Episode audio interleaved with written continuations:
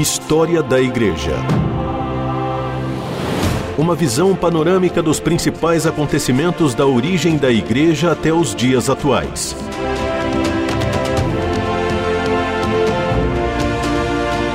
Apresentação do pastor e historiador Marcelo Santos. Olá, querido ouvinte da RTM, uma alegria estar mais uma vez com você aqui no programa História da Igreja.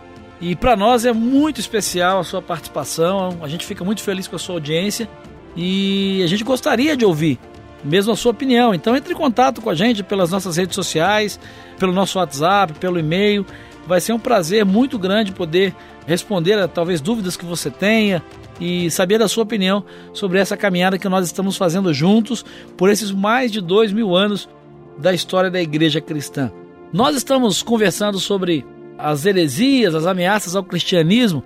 E nos últimos programas falamos sobre Marcião, sobre o gnosticismo, né? heresias que vão tentar influenciar e contaminar o cristianismo aí nas suas origens, as doutrinas que faziam parte dos nossos primeiros irmãos cristãos.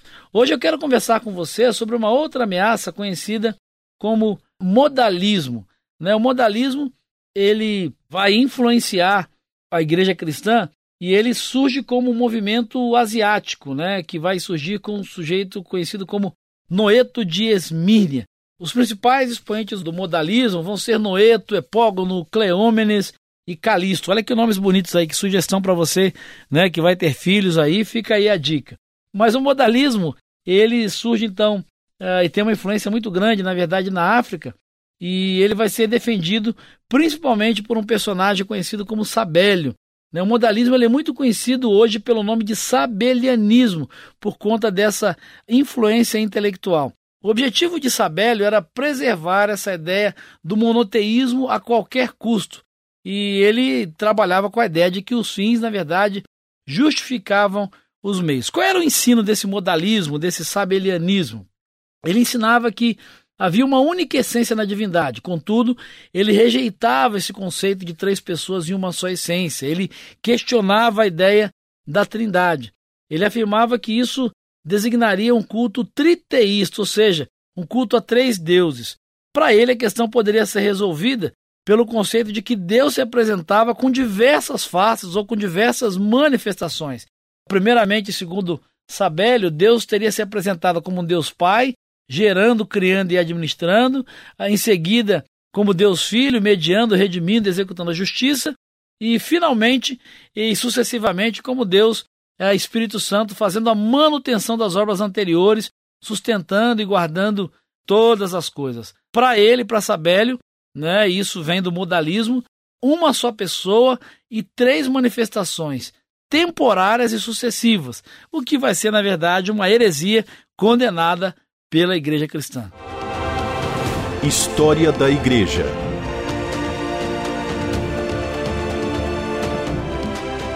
Uma outra heresia que vai surgir nesse primeiro momento da igreja, uma ameaça ao cristianismo e à doutrina da igreja cristã, ela foi construída por Mani, que viveu uh, entre os anos 216 e 277 da era cristã. Diferente dos demais heredes, né, dos personagens que nós já conversamos aqui, o Mani ele vai se desenvolver fora do cristianismo.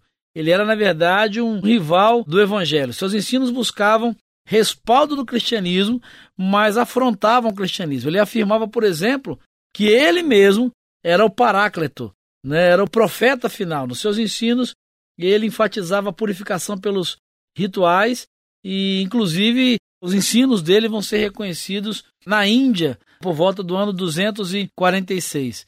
Durante 34 anos, ele e seus discípulos vão intensificar o seu trabalho missionário pelo leste da Ásia, sul e oeste da África e até mesmo a Europa. A base desse maniqueísmo, né, e você deve ter ouvido falar no maniqueísmo, a doutrina maniqueísta é exatamente essa doutrina defendida por Mani. Ela engloba um Deus teísta que se revela ao homem. Para ele, Deus vai usar diversos servos, como Buda, Zoroastro, Jesus e finalmente Mani, que seria o profeta final. Eles deveriam, juntamente com seus discípulos, praticar o ascetismo e evitar a participação em alguma morte, mesmo de animais ou, ou de plantas. Deveriam também evitar o casamento e, ao contrário, deveriam investir no celibato, principalmente né, os sacerdotes. Para o maniqueísmo, o universo ele é dualista, ou seja, existem duas linhas morais em existência, distintas, eternas, que é a luz e as trevas que caminham num paralelismo muito grande. Para o maniqueísmo, né, a remissão ela vai acontecer através da gnose, ou seja, esse conhecimento especial que os iniciados conquistavam. E para eles, entre os remidos, existiam duas classes, os eleitos e os ouvintes. Quem eram os eleitos? Os eleitos eles não podiam nem mesmo matar uma planta, por isso eram servidos por essa segunda classe que eram os ouvintes, que podiam matar plantas, mas nunca animais ou até mesmo comê-los. Segundo o maniqueísmo, os eleitos subiriam após a morte para a glória, enquanto os ouvintes passariam por um longo processo de purificação. E quanto aos ímpios, aqueles que não faziam parte nem de um e nem de outro grupo, o maniqueísmo vai dizer que eles continuariam reencarnando na Terra.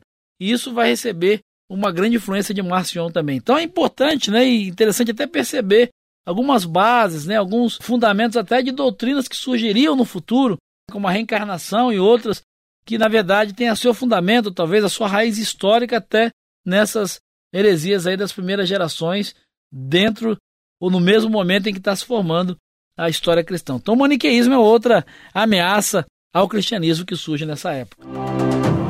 História da Igreja. O passado e o presente contam a história da Igreja nos tempos atuais. Bom, para fechar o programa de hoje, eu quero conversar com você sobre uma outra ameaça ao cristianismo, talvez um pouco mais conhecida. Você já deve ter ouvido falar de Ário, né, um presbítero de Alexandria, que vai viver aí entre o fim do terceiro século e o início do quarto século depois de Cristo. Ário vai trazer sérios problemas à, à igreja cristã uh, e à doutrina da igreja cristã em alguns aspectos, porque ele vai começar a ensinar que Jesus Cristo era um ser criado, sem nenhum dos atributos incomunicáveis de Deus, por exemplo, eternidade, onisciência, onipotência. Ário defendia que Jesus não tinha nenhum desses atributos, como nós chamamos para Ario, Jesus era simplesmente um ser criado. Ele chega a ser excomungado, né, excluído pela igreja no ano 321, mas quando isso acontece, né, os ensinos de Ario já tinham se espalhado até para outros bispos da igreja, principalmente no Oriente, que acabam aceitando e assimilando esse ensino dentro do próprio, ou pelo menos parte do cristianismo. No ano 325, quando vai acontecer o concílio de Nicéia, Uh, apesar dele ter sido excluído, ele pôde recorrer dessa exclusão e acabou sendo banido da igreja. Uh, o que vai impressionar é a insistência uh, e a tentativa dele ser reintegrado à igreja, mesmo com todas essas heresias né, que ele defendia. A base do seu ensino era estabelecer a razão natural como meio de entender a relação entre Deus e Cristo. Para ele, haveria uma só pessoa na divindade. Né? O Logos não foi apenas gerado, mas ele foi literalmente criado. Então, Jesus seria tão somente um intermediário entre Deus e os homens, e devido à sua elevada posição, ele receberia adoração e glória.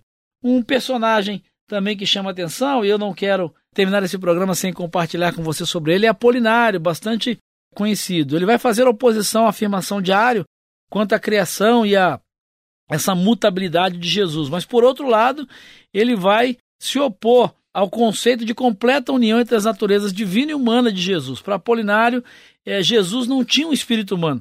Segundo ele, o espírito de Cristo manipulava o corpo humano. Sua posição inicial era contra o arianismo, que negava a divindade de Cristo. Em sua opinião, seria mais fácil manter a unidade da pessoa de Cristo, contanto que esse Logos fosse conceituado apenas como substituto do mais elevado princípio racional do homem. Se contrapondo a Ário, ele defendia a autêntica divindade de Cristo e tentava proteger a sua impecabilidade, substituindo o espírito humano pelo Logos.